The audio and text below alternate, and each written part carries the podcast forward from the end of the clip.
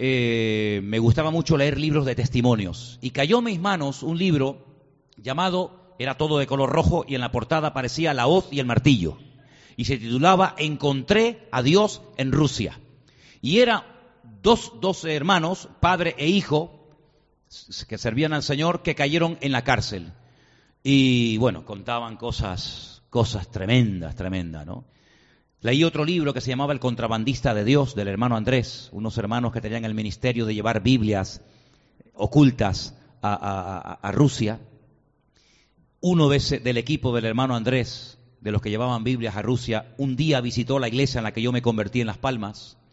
Me acuerdo que en aquellos años, recién yo convertido, el pastor con el que yo llegué incluso hasta vivir en su propia casa, salíamos con dos bolsos grandes llenos de Biblias en ruso y nos íbamos al puerto de la luz, a Las Palmas, estaba la flota rusa, estaba pleno comunismo, y orábamos y decíamos, Señor, guíanos a la persona a la que le tenemos que dar esta Biblia. Y los rusos siempre salían en equipo, nunca salían solos, siempre salían dos o tres y siempre uno del grupo era el que vigilaba a los otros y orábamos para que el Señor nos pusiera en el camino no al, encargado del grupo, sino al que teníamos que llevarle la Biblia. Y la forma era muy sencilla. Cuando veíamos a los rusos, que son, en fin, se reconocían enseguida, porque iban por el puerto comprando cosas para llevarse a su país, nos acercábamos a ellos, cogíamos el bolso, lo abríamos así, le hacíamos una seña, y él miraba, metía la mano y se llevaba la Biblia. Eso lo hice yo, recién convertido, un montón de veces. Incluso pudimos ir a, barcos de rusos, de pescadores rusos en aquella época y nos permitieron evangelizar. Bueno, fue algo realmente, fue un tiempo muy, muy bonito. Cuando cayó, cuando cayó Rusia y ya se permitió predicar el evangelio y todo aquello, yo siempre tuve el sentir, y creo que lo llegué a decir en algún momento, en alguna predicación, que Rusia algún día se despertaría otra vez, que Rusia algún día eh, se levantaría. Y este pastor Emanuel, que le gusta mucho el tema de profecías y apocalipsis y todo esto, estos días me hace una pregunta y me dice, eh, Manuel o Manolo, esto, dice la Biblia que hay una, una bestia que sufre una herida como de muerte y después se vuelve otra vez a levantar y sorprende al mundo. Dice, ¿tú no crees que podría ser Rusia? Fíjate los términos en, lo que, en los temas que estábamos tocando en estos días en, alrededor de la mesa, ¿no? Si Rusia se ha vuelto a levantar y con más fuerza que antes. Y sabemos que Rusia, en la Biblia, que no se llama Rusia, pero que ocupa el lugar de God, Magot, Mesed y Tubal, la famosa profecía de eh, Ezequiel 38 y 39. Lean por favor esos dos capítulos, es increíble. Ezequiel 38 y 39 habla acerca de cómo Rusia, junto con todas sus hijas, con todas sus provincias, algún día se plantaría en el norte de la tierra gloriosa, la tierra gloriosa la llama así Ezequiel, es Israel, y la atacaría. Así que, por muy eh, bien que se lleve en este momento Putin con Benjamín Netanyahu, que es el presidente actual de Israel, porque he oído que, Putin fue recogido de niño y, educado por una familia judía, pero bueno, sea como sea, sabemos que en el mundo espiritual el que hoy te ríe, mañana te mata. Eso sabemos que es así, ¿no? Judas fue discípulo de Cristo durante tres años, nadie dudó de él, pero llegó un momento que se levantó contra el mismísimo Señor, ¿verdad? El corazón humano ha sido engañoso y es perverso es el corazón del hombre. ¿Quién lo conocerá? Sabemos que la Biblia dice que Rusia atacará a Israel. Lo sabemos. De hecho, Rusia ya está en Siria. Si los que están allí apoyando al régimen del presidente de Siria, Bashar al-Assad, eh, es, es Rusia. Sabemos que detrás de Rusia está Persia. ¿Quién es Persia? Irán.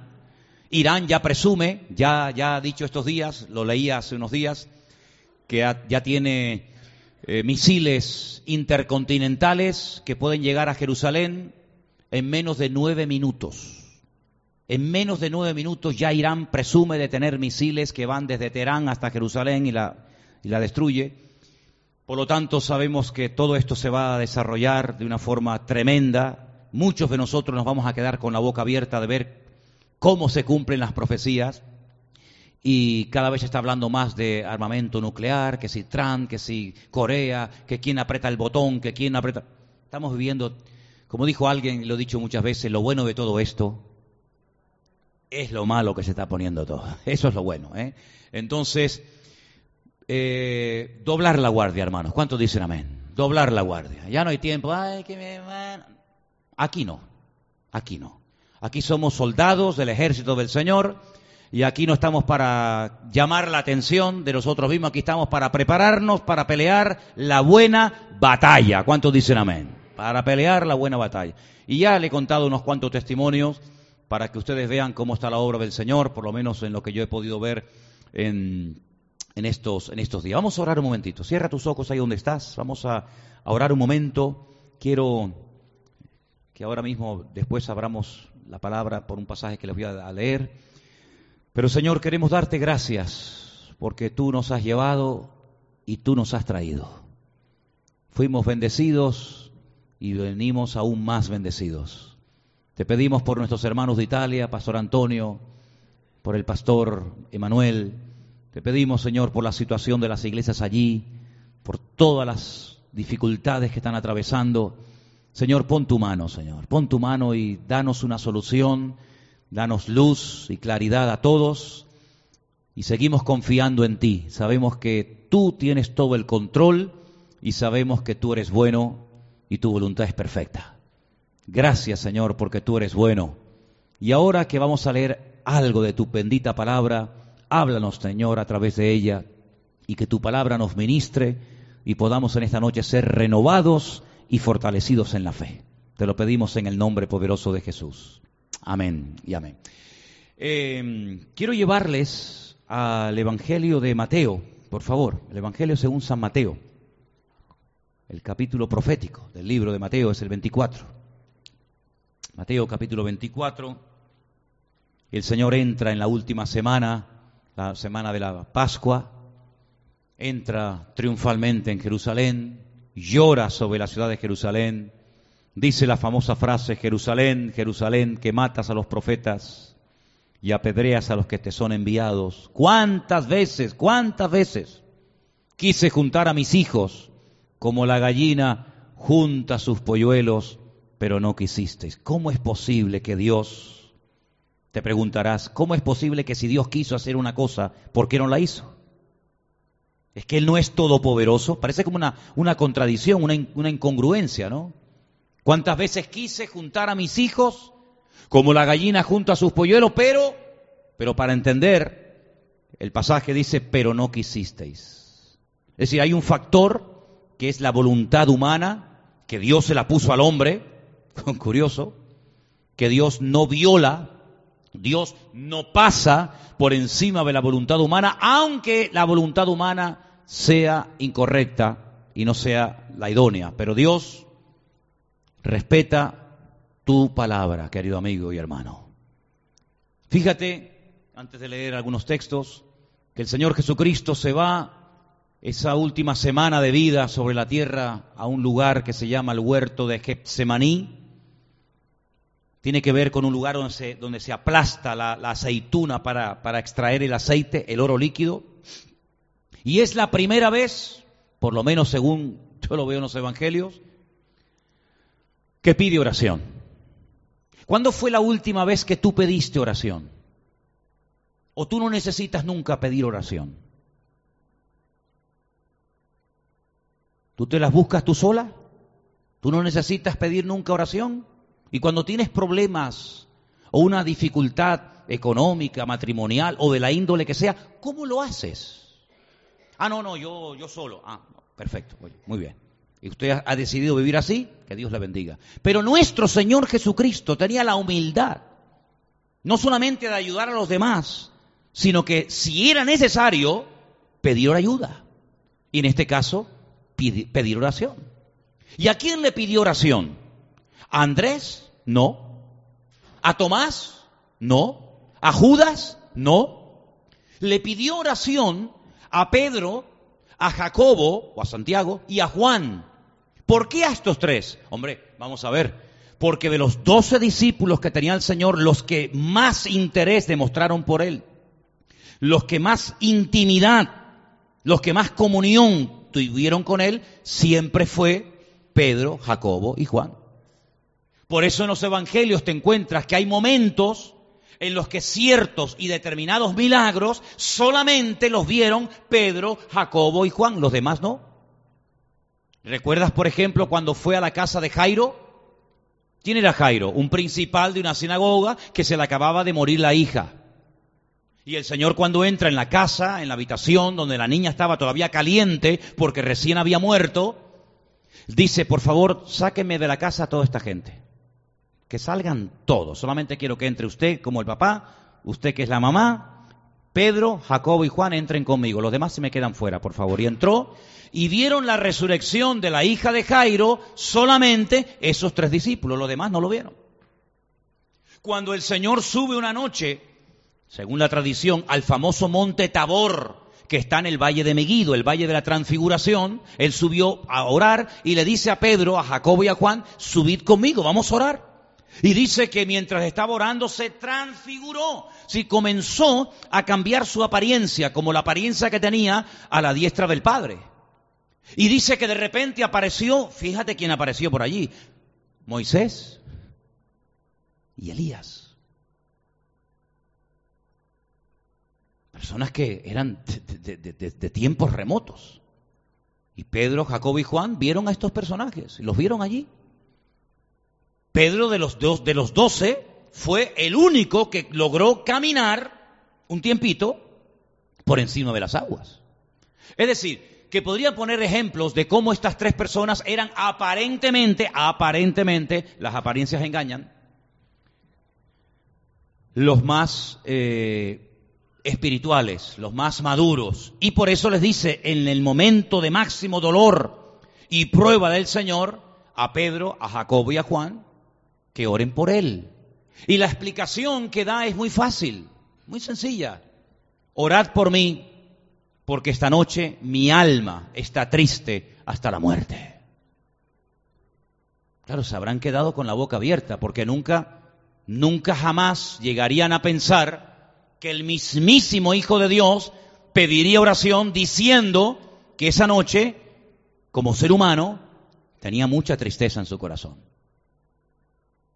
Y en vez de disimularme, si no, no, yo estoy bien, estoy bien. ¿Cómo estás? Bien, bien, bien. ¿Para qué mientes? ¿Por qué tienes que disimular? Disimular es pecado, porque disimular es mentir, ¿o no? Disimular es pecado. Si estás mal, dilo. Y si estás bien, dilo. ¿Verdad? Pidió oración. Y dice la Biblia que se le quedaron dormidos. No una, ni dos, tres veces se le quedaron al maestro dormido. Oye, y al final le dijo, venga, sigan durmiendo, sigan durmiendo. Ni para orar, ni para orar servís. Increíble, ¿no? Y entonces vienen, ya sabemos el resto de la historia, los lo prenden, se lo llevan, no sé qué, no sé cuánto, y conocemos el resto de la historia que es realmente algo, algo realmente increíble. Pero allí en el huerto de Hexemaní, el Señor dijo algo que yo ahora compartí en Italia, no sé si gente que ha estado viendo por el Facebook las predicaciones me habrán oído compartirlo. El Señor dijo algo que yo hace poco decía, pero ¿esto realmente qué significa? Él dijo, Padre, pasa de mí esta copa, mas no se haga mi voluntad, sino la tuya. Es decir, que en ese momento, cuidado, vamos a, vamos a ser claros, en ese momento estaba la voluntad de Él y la voluntad del Padre. La voluntad de Él dice, pasa de mí esta copa, pero añade, pero no se haga mi voluntad, sino tu voluntad. ¿Qué tenía aquella copa? Estamos hablando en, sentido metafórico, ¿me entendéis? ¿Eh? No es una copa, sino en sentido, ¿qué tenía aquella experiencia? Si él decía, voy a la cruz, ¿qué es lo que el Señor sabía? Algo muy grave tenía que ser, algo tremendo tenía que ser cuando él pide tres veces, pasa de mí esta experiencia. Si no es un dolor de muela que uno puede, ¿eh? sino es algo muy fuerte para que el Señor pida oración y para que el Señor le diga a, a corazón abierto delante del Padre, pasa de mí esta copa. Si alguien sabía en esta vida, si alguien conocía la ira del Padre, la ira de Dios, ese era su amado Hijo Jesucristo. El Hijo sabía perfectamente que Dios, claro, es amplio en perdonar y con una misericordia increíble. Pero cuidado, ese mismo Dios dice que es lento para la ira, lento y amplio en misericordia. Es decir, que Dios cuando se enfada, amigo, No hay quien lo pare. Y hay una expresión muy expresiva en el libro de, Hebreos que dice, horrenda cosa es caer en manos del Dios vivo. Decir, tú no te imaginas, tú no te imaginas lo que es la ira de Dios. Si el amor de Dios nos deja con la boca abierta, si el amor de Dios, la potencia, el poder de Dios, la magnificencia de Dios nos deja impactado diciendo, madre mía, es que esto es algo impresionante, pues exactamente igual ocurriría si experimentáramos la ira de Dios. Lo que pasa es que la misericordia de Dios es tan, tan maravillosa que estamos acostumbrados a vivir en la misericordia y en la gracia de Dios porque la ira de Dios nos reventaría y nos destruiría a todos. Pero hay ejemplos bíblicos. Si tú quieres estudiar el tema, si te interesa saber ya no tanto el amor de Dios, porque eso está más que evidente, si te interesa saber qué hace Dios cuando se enfada, qué hace Dios cuando se enfada la primera vez que uno nota que Dios está molesto por lo que ha sucedido, libro de Génesis capítulo 3, ya desde el principio de la Biblia. Génesis capítulo 3 dice, fuera, fuera. Adán y a Eva. Aquí no podéis estar. Pero ni pero ni nada, fuera. Puso ángeles con espadas en las manos para que nunca más se les ocurriera ni a Adán, ni a Eva, ni a Abel, ni a Caín, ni a nadie volver otra vez a intentar vivir en el paraíso. Yo os puse en el paraíso cada día tenía comunión con ustedes. Puse todo bajo vuestro dominio. Creé todo maravilloso para ustedes y lo habéis echado todo a perder. No soy digno de disfrutar ni un minuto más de este paraíso. Así que fuera. A partir de ahora vais a sufrir las consecuencias. Las mujeres, los hombres, las tierras, los animales, todo. Porque el pecado lo ha roto todo. Así que vemos que Dios podía haber dicho, bueno, no pasa nada chicos. No pasa nada. Venga. Venga. Vamos a darle otra oportunidad. No, fuera.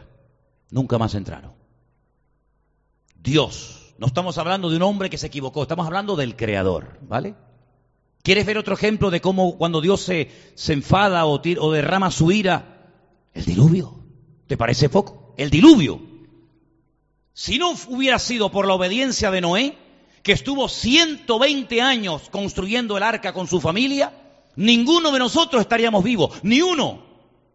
Porque dice la Biblia que solamente se salvaron las personas y los animales que entraron dentro del arca de Noé. ¿Qué pasó con los demás? Habría ya miles, miles de personas, miles, ¿eh? ¿Qué pasó con ellos? Dígamelo usted. Murieron. Murieron. Ya está, punto. ¿Cuántos se salvaron? Ocho. ¿Cuántos murieron? Miles. ¿Quién mandó el diluvio? ¿El diablo? Dios mandó el diluvio. Ay, amigo. Es que Dios no es un niño que tú puedes tomarle el pelo cuando quieras, ¿eh? ¿Quieres ver otro ejemplo más? ¿Quieres verlo? Sodoma y Gomorra. ¿Quién destruyó Sodoma y Gomorra? Enemigos que atacaron con carros de combate. No, no, no. ¿Quién destruyó Sodoma y Gomorra de arriba para abajo? Dios. Dios destruyó Sodoma y Gomorra. Pero es que te puedo hablar de muchas cosas más. Luego, claro que Dios es amor, claro que Dios es misericordia, claro que Dios es bueno, hombre, pero ¿quién puede dudar, hermanos, a estas alturas de la, de la bondad del Señor? Nadie. Pero cuidado, Dios tiene ira, Dios se enfada, Dios se enoja. Bueno, tú sabes los famosos diez mandamientos. ¿Qué dice uno de ellos? Uno, que Dios visita. ¿Qué visita? La maldad de los padres sobre los hijos hasta la tercera y cuarta generación de los que me aborrecen. ¿Qué te parece? Entonces, cuando vamos ahora a Mateo 24, encontramos que van a ocurrir en los últimos tiempos cosas tremendas, pero ¿para qué? Para sacudir al hombre, para despertar al hombre, para que el hombre invoque el perdón de Dios, para que el hombre se dé cuenta de que si no se agarra al Señor, está perdido. Es como ese náufrago en alta mar, que le lanzas el, salvavidas y dice, no, no, no, yo no sé, esperaba otra cosa. Mira, cuando te estás ahogando en alta mar, te agarras a lo que sea. Pues ahí se encuentra la humanidad, al borde de, de la destrucción. El hombre tiene capacidad nuclear para destruir el planeta Tierra once veces ¿Cómo va a destruir el mundo once veces? Con que lo destruya uno se acabó. Pues once veces, sí. Ha creado tanto material, tanta tecnología para destruir el mundo que sería capaz de destruir once planetas enteros. Por eso Albert Einstein en los años ya 50, 40, 50 dijo, si la tercera guerra mundial se lleva a cabo, ¿sí? Pero la cuarta les recuerdo que la pelearemos con piedras y con palos. Porque no quedará títere con cabeza. ¿Qué te parece, amigo? Mateo 24 dice, leemos, versículo 3, 24, 3. Estando él sentado en el monte de los olivos, los discípulos se le acercaron aparte y le dijeron, ¿cuándo serán estas cosas? ¿Y qué señal habrá de tu venida y del fin del siglo? Esta es una pregunta muy interesante, que dicho sea de paso no se la preguntaron todos, solamente cuatro discípulos. ¿Cuándo van a suceder estas cosas? ¿Cómo? ¿Qué señales habrá? Y entonces el Señor da una lista inmensa, inmensa. Una cosa que dice es, mirad que nadie os engañe. Mirad que nadie os engañe. ¿A quién le dice esta palabra? ¿A los inconversos o a los creyentes? Ya los inconversos están más que engañados. Ya están en el, saco, en el bolsillo del diablo. A los creyentes, cuidado que nadie os engañe. Porque vendrán muchos en mi nombre diciendo, yo soy el Cristo y a muchos engañarán. Ahora, la palabra Cristo, ¿cuántas veces yo he dicho desde este, desde este mismo púlpito que la palabra Cristo no es un nombre? La palabra Cristo no es un nombre, aunque tenemos, tenemos un hermano en el puerto de la cruz que se llama Cristo. Cristo no es un nombre, Cristo es un adjetivo. Mashiach, ungido. ¿Cómo se dice ungido en hebreo? Cristo, en griego, Mashiach en hebreo, así de claro. Entonces no, no, es un nombre, Antonio, Juan, Tomás, Santiago, Pedro, no, no, no. Cristo, Mashiach, es un adjetivo. Jesús es un nombre, Yeshua, que aparte de, llamarse Jesús, está ungido, está Cristo, está Mashiach, Jesús, Cristo, el Jesús ungido. Eso es. No se llama, el Señor Jesucristo no se llamaba, ¿cómo te llamas? Yo Jesucristo. Si tú le preguntabas al Señor en su época cómo te llamas, Él te diría, yo, ¿cómo me llamo? Yo, Yeshua. Yeshua, pero claro, está hablando en hebreo. Pero como, como, el Nuevo Testamento no se escribió en hebreo, sino en griego, los pergaminos no, no ponían Yeshua, sino ponían Cristos, Jesús, ¿verdad?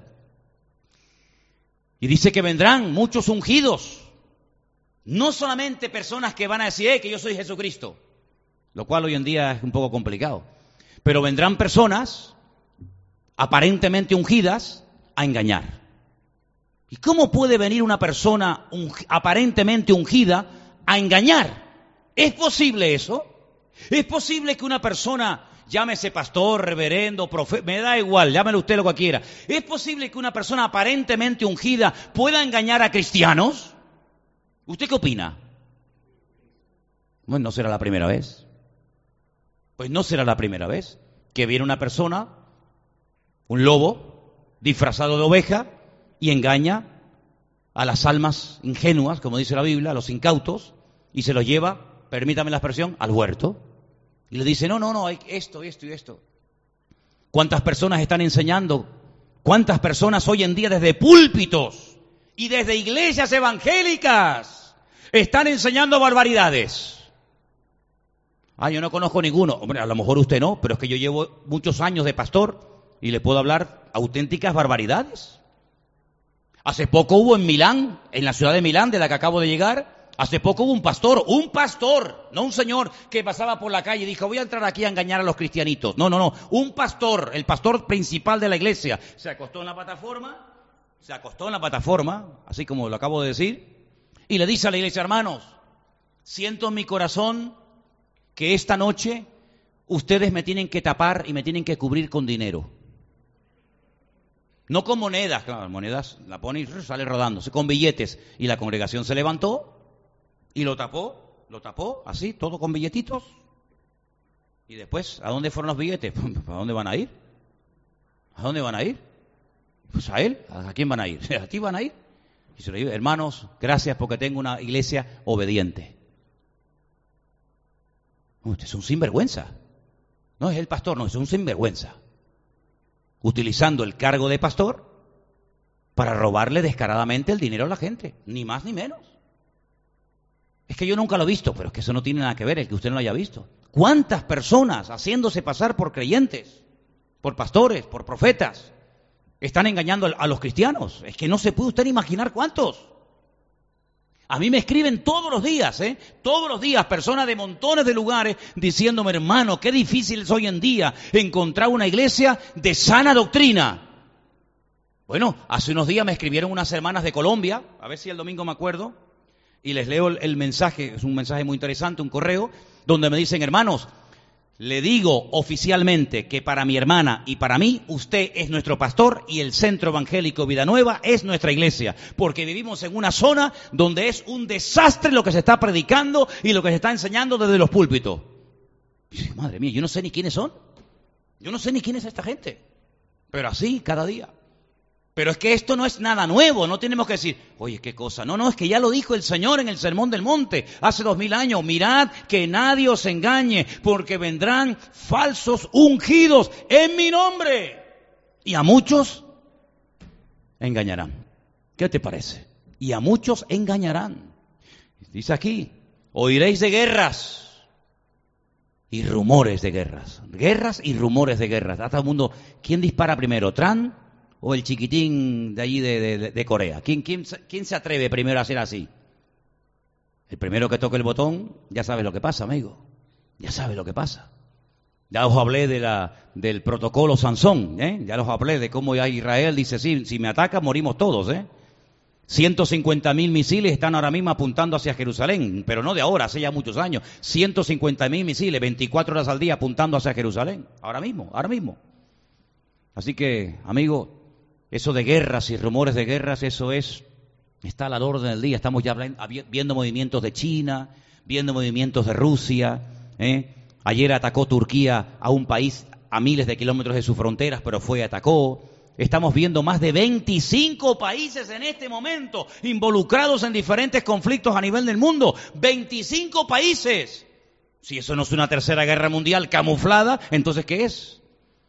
Ahí está Francia, está Inglaterra, está Estados Unidos, están los chinos, están los rusos, están los sirios, están los árabes, están los jordanos, eh, eh, está Irán. Es increíble. Todo está profetizado por la palabra.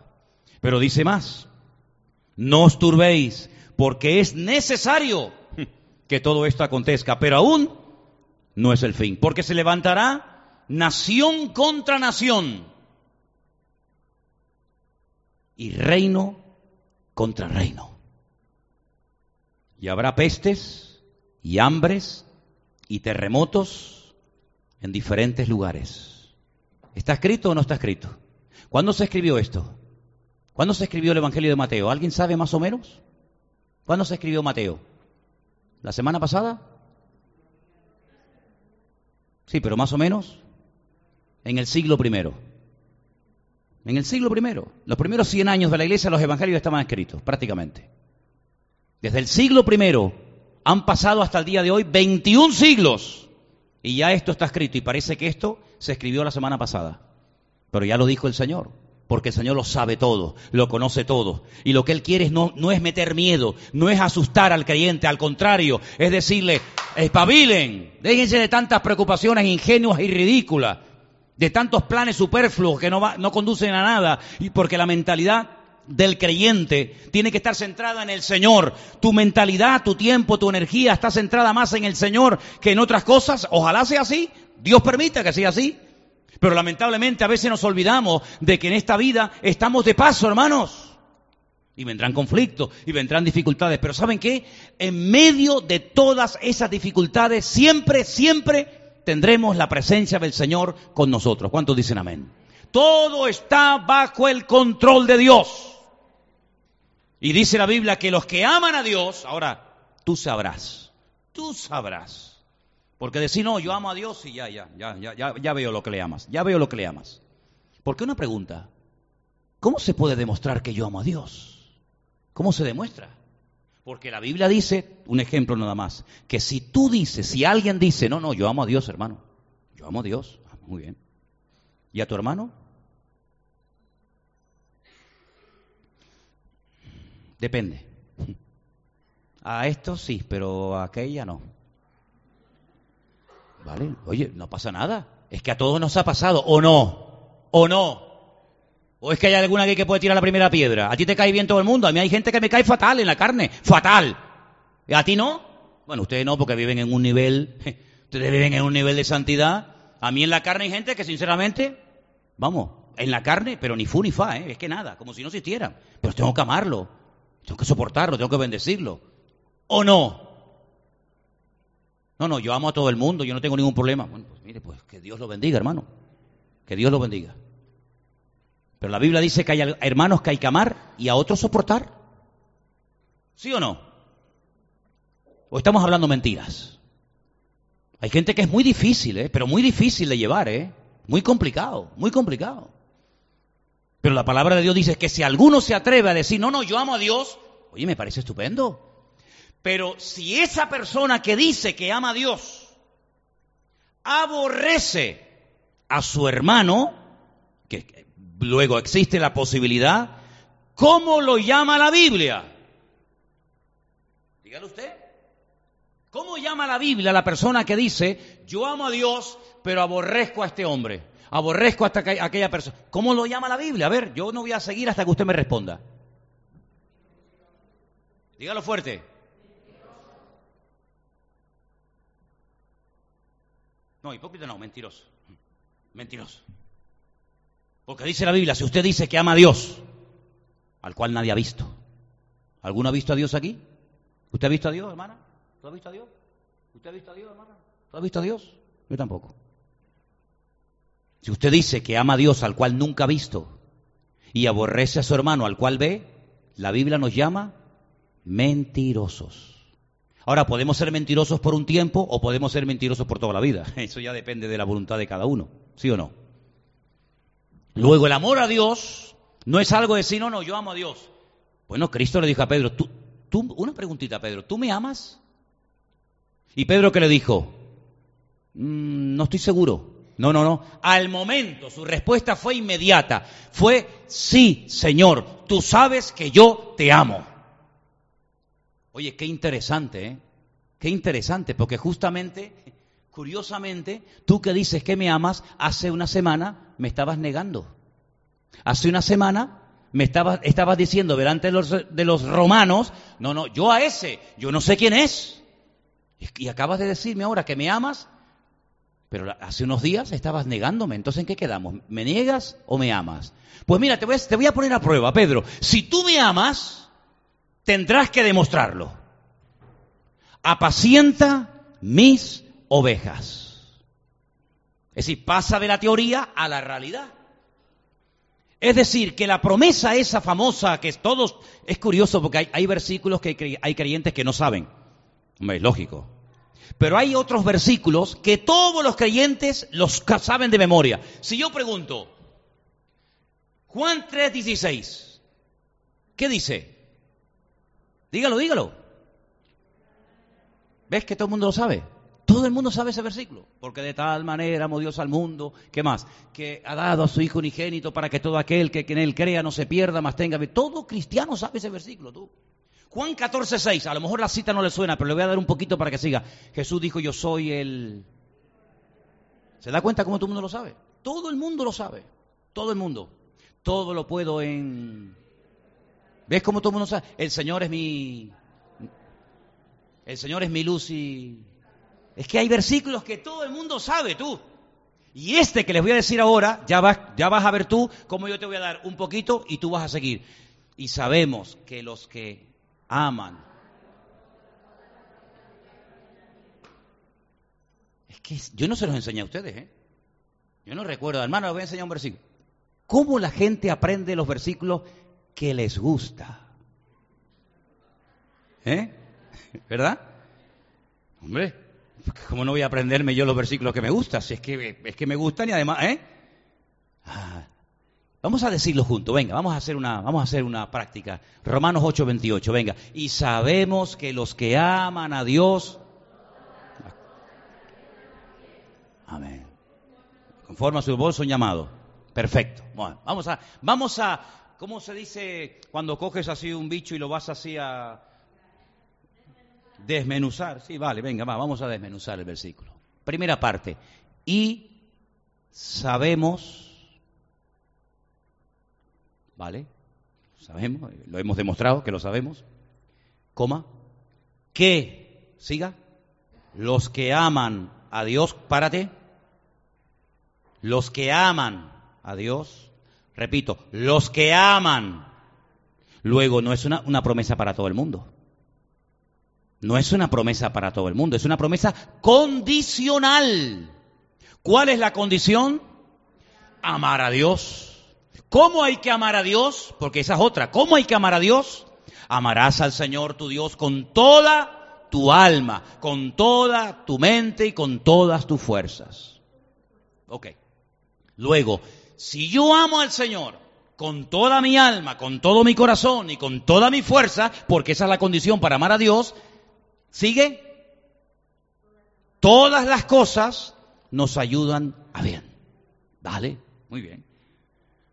Luego, para que todas las circunstancias, las que entiendo y las que no entiendo, las que me gustan y las que no me gustan, las que van a mi favor y las que aparentemente van a mi, en contra, si yo amo a Dios con esas tres características o condiciones que les acabo de mencionar, con toda mi alma, con todo mi corazón y con todas mis fuerzas, por cierto, perdón que haga un inciso, no me voy del tema, pero solamente, ¿qué significa amar a Dios con todas las fuerzas?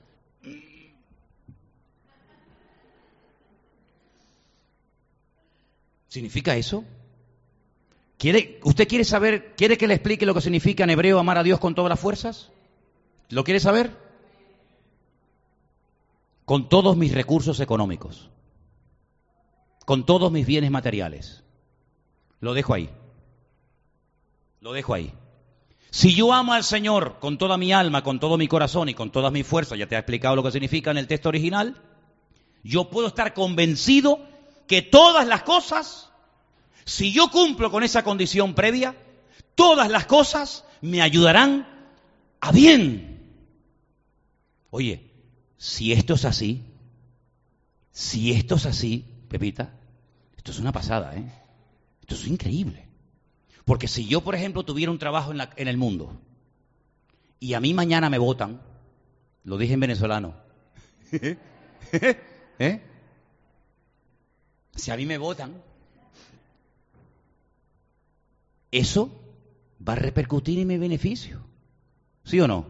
Y si a mí un señor que me prometió mañana contratarme no me llama y le dio el trabajo a otro, eso va a repercutir en mi beneficio. Y si a mí mañana me pasa cualquier otra cuestión, ponle todos los ejemplos que tú quieras, los que más te afecten a ti. Todo eso va a repercutir en mi, en mi pro, en mi, en mi beneficio. Pero claro, ¿cómo termina el versículo? Hay otra condición, hay una condición al principio y otra condición al final. Los que conforme a su propósito son llamados. Bien. Si esto es así, no hay nada en la vida de un creyente que ocurra por casualidad. Se me acercó una hermana en este viaje en, en Milán a pedirme ella y su marido consejo sobre una hija que le está dando muchos quebraderos de cabeza. Una chica que el domingo pasado estuvo en el culto. Estaba en la iglesia. Estuvo en el culto de la mañana, estábamos comiendo para comenzar el siguiente culto a la tarde. Y un chico, un chico del mundo, en converso, con el cual ha comenzado a salir, cosa que no se puede hacer, no se puede salir con un inconverso, porque la Biblia lo prohíbe. Si lo quieres hacer, allá tú. Vino a buscarla a la iglesia para sacarla de la iglesia. Y venga a llamar, y venga a llamar, y venga a llamarla. Hasta que al final se levantó, se metió en el baño de la iglesia y estuvo más de 20 minutos, según me contaron sus padres, hablando con el novio que estaba en la puerta de la iglesia. No contento con esto, el novio, claro, había ahí un buen grupo de gente, yo no me enteré de toda esta movida, entró al culto y se la llevó. Y esa noche, cosa que ya había dejado hacía tiempo de hacer, se fue otra vez a la casa con este muchacho. Salió el padre y le dije, oye, ten un poco de respeto. Estás en la iglesia, ¿sabes? es una falta de respeto.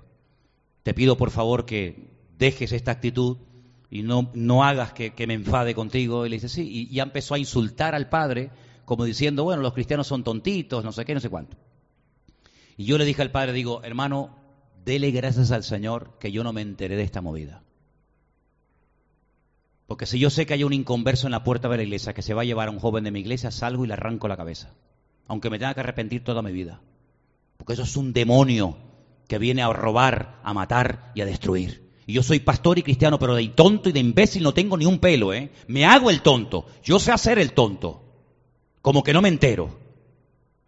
Pero que venga una persona de la calle delante de unos padres quebrantados y llorando, porque ahora le voy a decir algo muy fuerte, y llevarse a una muchacha del culto cuando hace unos meses esos padres llegaron a su casa y una niña de 15 años la encontraron muerta y aún se están recuperando de la muerte de esta hija, cuando en pleno culto este domingo pasado les pasó esto, es muy fuerte, ¿eh?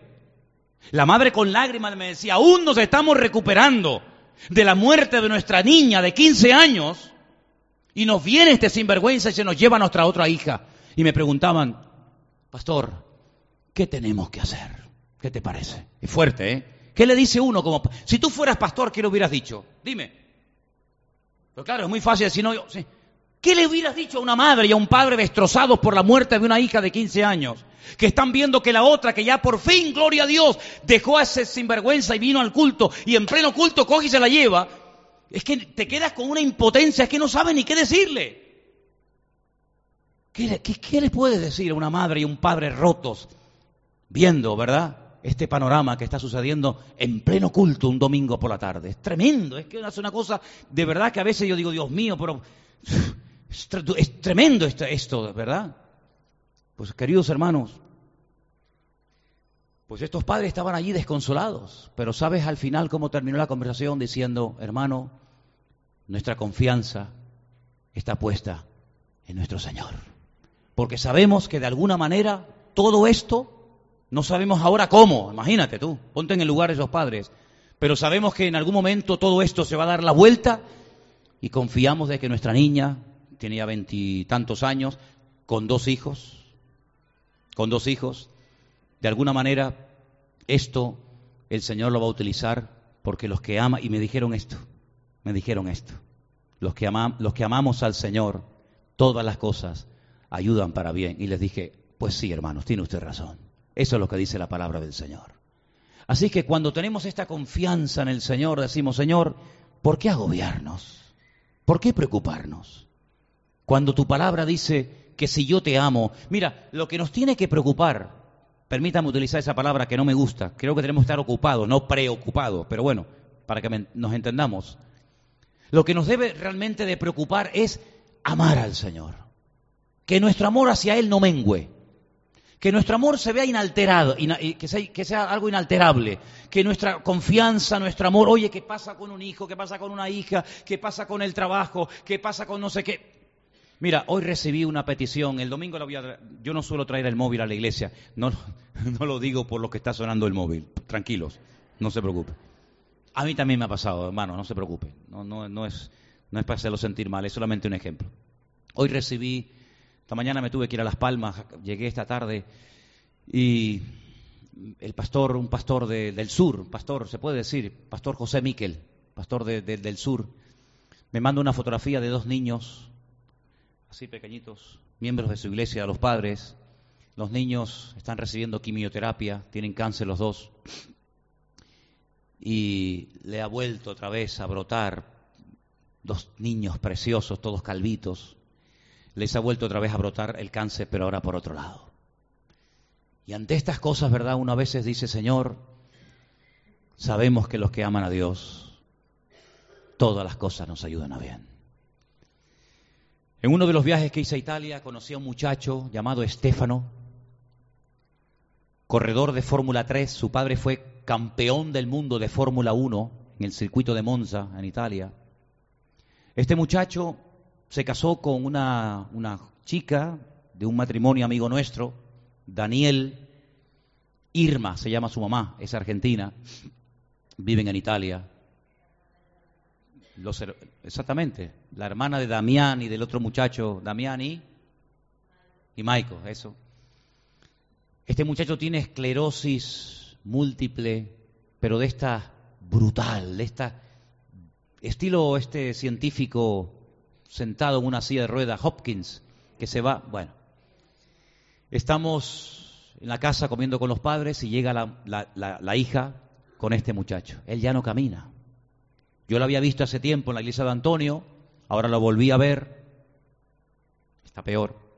Tuvieron que bajar los hermanos, estos chicos, cargarlo, subirlo, porque el chico ya cuando habla prácticamente ya ni se le entiende. No creo que tenga más de 30, 30 años, ¿verdad? Y la chica lleva casada cinco años con este muchacho con esclerosis múltiple. Se, le ve, se les ve tan enamorados, ¿verdad? No se le ve amargada, sino con una, dulzura. El chico está así, ella le tiene que meter la cuchara, limpiarlo, algo tremendo. Empezamos a hablar, comencé a dar testimonios de personas que, este famoso predicador que no tiene brazos ni piernas, este chico norteamericano, y, lo conocían, el testimonio de esta chica tan famosa hace años, campeona del mundo de natación, Johnny, hay libros y películas, una chica hermosa, joven, campeona del mundo de natación, que se lanzó un día de, no sé qué sitio, se dio en, el cuello y quedó tetrapléjica, pero ella va por todo el mundo predicando la palabra, y él, y él comenzó a llorar, ¿verdad? Pobrecito. Él comenzó a llorar. Y yo les pido por favor que oren mucho por esta hermosa pareja. Chico, chico de verdad, un chico guapo, ¿eh? Una chica guapísima, pero con este problema de esclerosis múltiple. Y en un principio hasta los padres llegaron a pensar, porque son padres de mucho dinero, que la chica se casó por el dinero de él, nada más lejos de la realidad. Ya se casó sabiendo que le iba a suceder toda esta enfermedad terrible. Hay cosas en la vida que como creyentes no lograremos entender con nuestra mente tan finita y limitada. Pero algo que tenemos que tener grabado a fuego, a fuego en estos tiempos, hermanos, es que si amamos al Señor, todo, absolutamente todo, ayudará para bien, para la honra y para la gloria del Señor. Tal vez no entendemos ahora por qué me está pasando esto. ¿Por qué me está a mí pasando esto? ¿O por qué le está pasando esto a fulano? ¿O por qué está ocurriendo? Hermano, no, Dios, gracias a Él, lo, digo de verdad, de corazón, Dios no nos ha llamado a entender las cosas. Porque hay cosas que sí podemos entender por la experiencia, por los años, por la madurez, pero hay otras cosas, hermano, que solamente podremos decir, tú lo sabes todo, Señor. Yo sé que tú no eres injusto, yo sé que tú eres bueno y para siempre tu misericordia, y yo sé que si te amo, todo de alguna manera repercutirá para el beneficio de, tu pueblo y para el beneficio y el avance y el progreso de la obra del Señor. Y quiero terminar citando justamente parte de este texto que acabo de mencionar ahora. Pablo dice, hermano, quiero que sepáis, mira lo que pasó ese hombre, ¿eh? Es impresionante. Ni todos juntos, fíjate lo que te digo, si pusiéramos en un saco todos los sufrimientos que hemos tenido, todos y cada uno de nosotros, o los que estamos teniendo o tendremos, no se podrían equilibrar o equiparar a los sufrimientos que aquel hombre sufrió. ¿eh? El apóstol Pablo es tremendo, ¿eh? es una cosa increíble. Que están algunos escritos en la Biblia.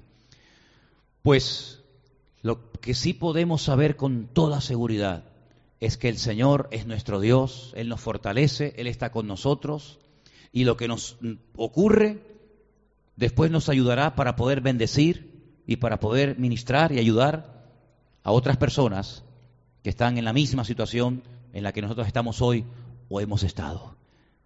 Alguna gente dice, yo tengo que orar para que el Señor me muestre cuál es su voluntad para mi vida. ¿Te parece poco lo que ya te ha mostrado? ¿Tú no te das cuenta que el testimonio de cada uno de nosotros aquí es diferente? El testimonio de Juan Carlos es impresionante, pero es totalmente diferente al testimonio de Pepita. El testimonio de Pepita es completamente diferente al testimonio de, de Maxi o al mío todos los que estamos aquí, o la mayoría, podemos contar las maravillas del Señor, pero nadie tiene el mismo testimonio. Eso quiere decir de que el Señor ha derramado gracia en medio de nosotros de tal manera que si viniera ahora mismo un muchacho o una chica con problemas de droga, podría ser perfectamente atendido y entendido. Porque aquí hay personas que han vivido y han estado en el infierno. Y Eduardo, ¿verdad? Perdona que te mencione, hermano. Eh, eh, para la gloria de Dios. Eh, personas que han estado en el infierno, que han tocado fondo y gloria a Dios han salido. Pero si viniera una persona de un trasfondo católico, se lo encasquetamos a Pepita. O si viniera una persona, no, no, en serio, de tal manera que el Señor ha repartido suficiente gracia, a todos nos ha bendecido, a todos nos ha salvado, a todos nos ha perdonado, pero a todos de formas diferentes. Pero todos nos hemos encontrado al pie de la cruz, porque no hay otro camino, hermano. El pie de la cruz, allí nos encontramos todos, los hombres, las mujeres, los latinos, los blancos, los negros, los feos, los que somos, eh, allí nos encontramos todos, para que de tal manera, digamos, es que yo tuve problemas con el sexo, pero yo con la droga, y, yo con la pornografía, y, yo con la idolatría, y yo con la brujería, y yo con la de tal manera que nadie puede entrar a una congregación, por ejemplo, como esta, y decir, caramba, no hay nadie aquí que me entienda, tú. Que no hay nadie, aquí son todos santurrones. No, espérate, espérate, espérate, espérate. Somos pecadores arrepentidos que podemos ministrar, y por eso yo digo, hermanos, por favor, por favor, atiendan esto. Cuando entre una persona nueva a la iglesia, y usted comience a hablar con él o con ella, si ve que esa persona tiene una situación parecida, parecida a la de un hermano o una hermana en la iglesia, conéctelo. Hermana, venga un momentito, mírame. Quiero que conozca a esta señora. Y ahí lo dejas. ¿Por qué? Porque esta señora está contando algo que yo sé que le pasó a esta hermana y esta hermana la va a entender mil veces mejor que yo. Pero si viene una persona con problemas de droga, de alcohol o lo que sea, aquí hay suficiente gracia repartida como para atender a mucha gente. Y eso tenemos que aprender a usarlo y a ministrarlo en el nombre del Señor. ¿Cómo me va a usar el Señor? Mira para atrás. ¿Tú qué fuiste? ¿Cuál fue tu atadura? ¿Cuál fue tu Goliat? ¿Lo venciste? ¿Lo derrotaste? Pues ya está. Ya está. Los que Dios te va a poner en el camino son personas que tú vas a poder ministrarles y entenderles perfectamente porque tú has estado en el pellejo de esa persona y el Señor te ha liberado y tú eres el botón de muestra para poder ayudar al que viene desesperado, que no sabe a dónde ir y sobre todo en estos tiempos difíciles, pero gloria al Señor, que Dios nos va a usar a todos de una forma tremenda en estos últimos tiempos. ¿Cuántos dicen amén? Cierra tus ojos, hermano, ahí donde estás. Quiero que hagas algo. Quiero que hagas algo. Quiero que tu vida, lo que has sido, lo que has hecho, bueno y malo, lo que hoy en día eres, lo que estás haciendo, a lo que te dedicas, lo pongas a los pies del Señor. Señor, tú sabes que yo he sido maestro, o drogadicto, o alcohólico, o prostituta, o, empresario, o lo que haya sido, da igual, o lo que seas. Señor, usa mi vida. Aquí en Santa Cruz, en Tenerife, seguro que hay muchas personas como tú, seguro, seguro.